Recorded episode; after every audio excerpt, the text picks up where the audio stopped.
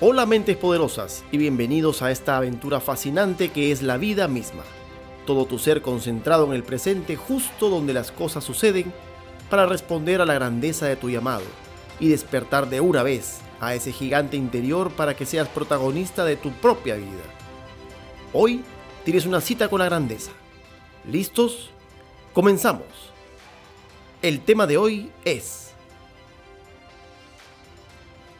El líder virtuoso.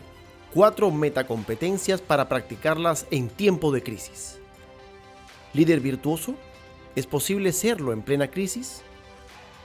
¿Es que le puede abonar hoy ser un líder virtuoso en mi vida personal, profesional y en la vida de los demás?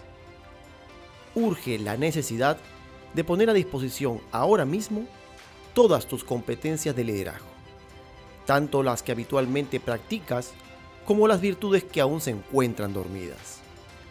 Las virtudes que pueden ser traducidas como competencias son hábitos positivos que nos llevan al éxito en nuestra vida profesional y a la plenitud existencial, dándole sentido a toda nuestra humanidad. Aquí te comparto las cuatro metacompetencias que te ayudarán en tu crecimiento como un líder virtuoso. Número 1. Prudencia entendida como ir más allá y saber tomar decisiones. Número 2. Justicia. Dar a cada uno lo que le corresponde o también conocida como la integridad. Número 3. Fortaleza. Decir, hacer y pensar con coherencia.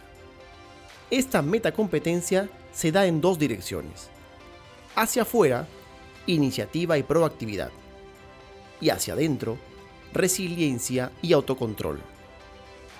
Y número 4, templanza, también conocida como inteligencia emocional. La práctica frecuente de hábitos negativos te convierte en una persona viciosa. Sin embargo, la práctica de hábitos positivos con el tiempo te hacen una persona virtuosa. ¿A cuál de estas virtudes o metacompetencias te animas a darle aún más vida en este tiempo de crisis. Vamos, que ahora está en tu cancha.